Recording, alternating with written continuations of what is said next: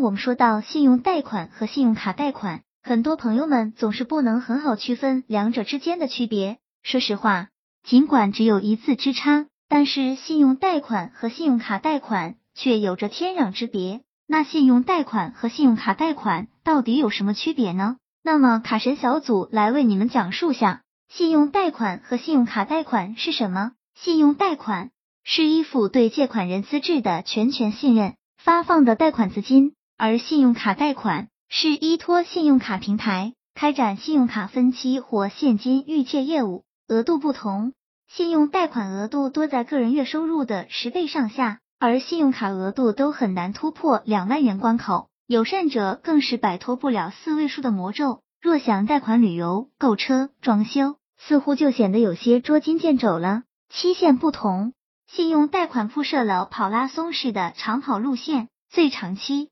限可达五年之久；而信用卡分期以短期为主打，最长期数不过二十四期，也就是两年的时间。成本不同，信用贷款的成本。大概在则在百分之七到百分之二十二，而信用卡分期十二个月，手续费大致在百分之七点二。不过需要提醒大家的是，信用卡分期计算方法上还是有些猫腻的，有的时候算下来成本是要高于信用贷款的。建议大家在选择的时候仔细考虑，不能只单纯的看表面。卡神小组总结，其实按照卡神小组和几个朋友们计算下来，会使用信用卡和玩机的朋友们。还是信用卡的费率要低得多，关键还是涉及到一个操作手法和计算方法的问题。毕竟蚊子再小也是肉麻，能省省一点。希望这个能帮助到朋友们。